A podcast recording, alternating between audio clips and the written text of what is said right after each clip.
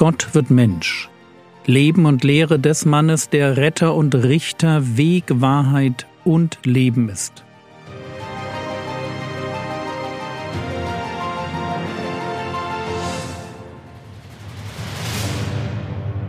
Episode 115 Ein erstes Heilungswunder. Gönnen wir uns zum Ende der Woche eine ordentliche Portion Drama.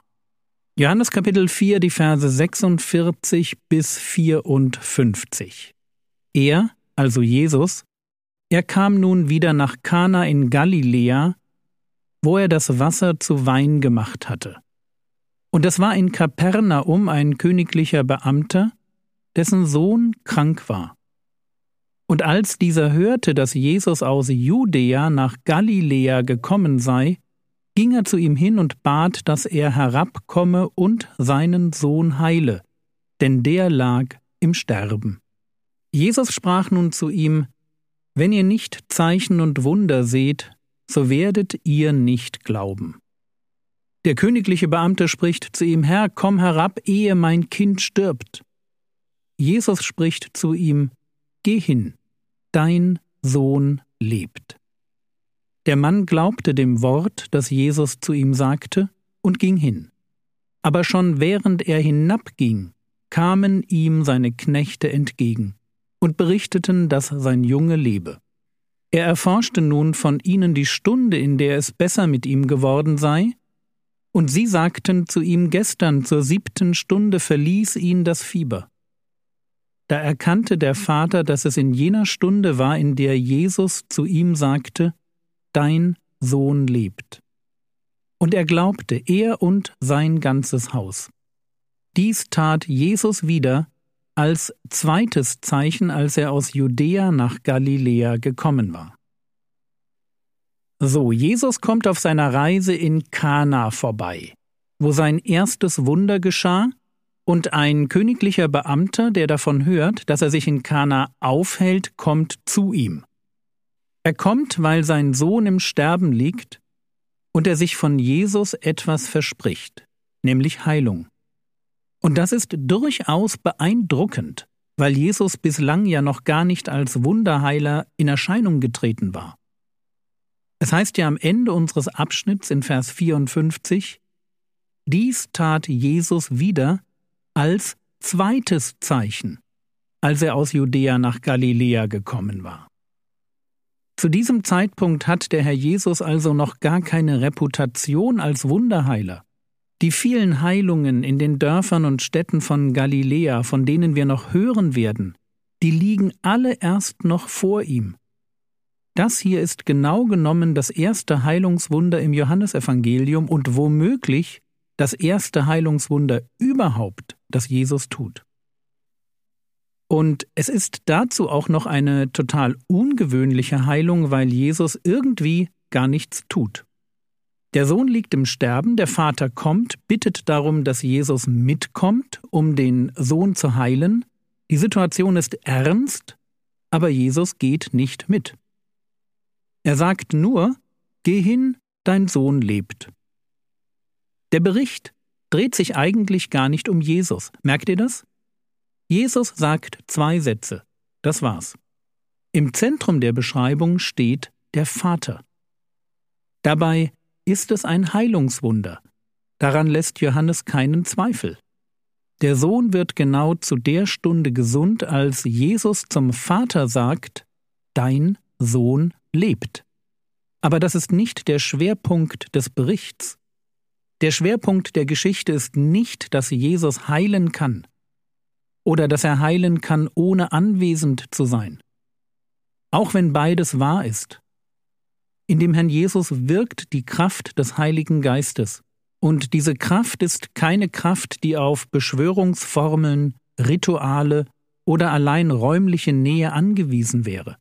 Und trotzdem, obwohl es sich um ein Heilungswunder handelt, ist das nicht der Schwerpunkt des Berichts. Johannes möchte uns mit seinem Evangelium erklären, was es heißt, zu glauben. Das ist, was ich mal nennen möchte, seine generelle Schreibabsicht.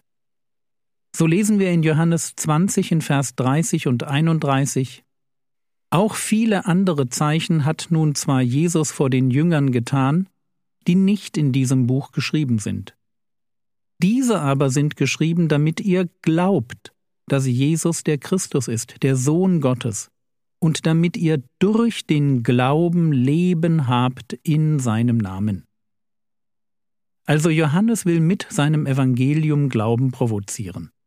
Und deshalb ist die Auswahl seiner Berichte auch genau mit Blick auf dieses Thema Glauben gewählt. Es geht um Glauben. Oder genauer, der Schwerpunkt unserer Geschichte liegt in der Spannung zwischen Sehen und Glauben. Johannes 4, die Verse 48 bis 50. Jesus sprach zu ihm, wenn ihr nicht Zeichen und Wunder seht, so werdet ihr nicht glauben. Der königliche Beamte spricht zu ihm, Herr, komm herab, ehe mein Kind stirbt. Jesus spricht zu ihm, Geh hin, dein Sohn lebt. Der Mann glaubte dem Wort, das Jesus zu ihm sagte, und ging hin. Was ich euch gerade vorgelesen habe, ist der Höhepunkt des Abschnitts. Und hier trifft der Vorwurf. Wenn ihr nicht Zeichen und Wunder seht, werdet ihr nicht glauben. Das ist nicht positiv gemeint. Auf was trifft dieser Vorwurf? Er trifft auf einen Vater, der glaubt, ohne ein Zeichen oder ein Wunder zu sehen. Es ist wichtig, dass wir das erkennen. Es heißt im Text, Jesus spricht zu ihm, Geh hin, dein Sohn lebt. Der Mann glaubte dem Wort, das Jesus zu ihm sagte, und ging hin. Simple Frage, weiß der Vater, ob sein Sohn lebt? Antwort nein. Zu diesem Zeitpunkt weiß er es nicht.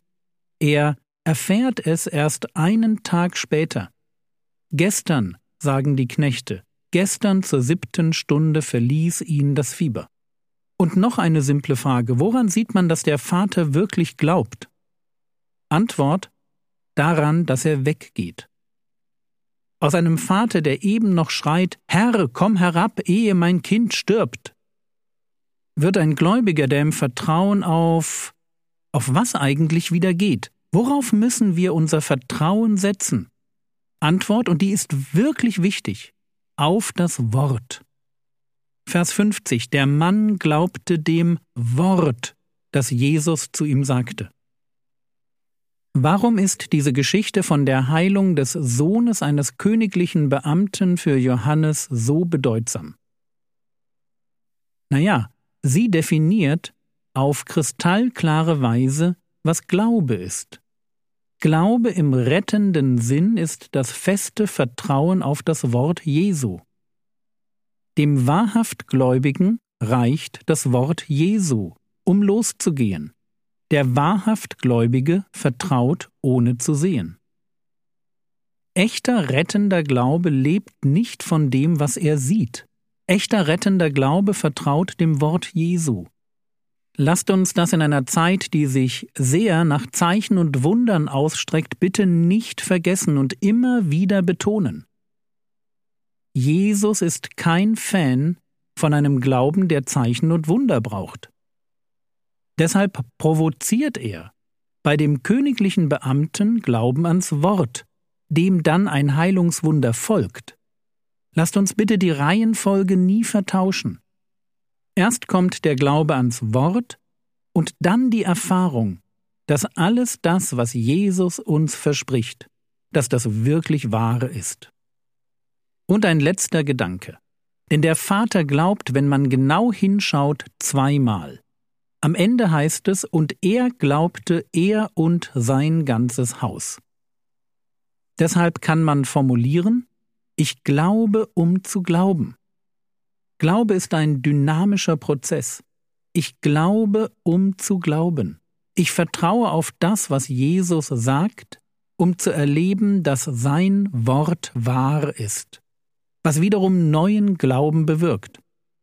Und auf die Weise wird Glaube zu einem Prozess, der mein Leben bestimmt.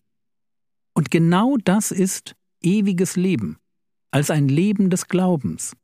Es ist ein ständiges Hören auf Gottes Wort, Vertrauen in seine Zusagen, erleben, dass sein Wort wahr ist Und dann neues Vertrauen. Schritt für Schritt für Schritt. Wir hören einfach nicht auf, Gott zu vertrauen und im Vertrauen auf sein Wort zu leben.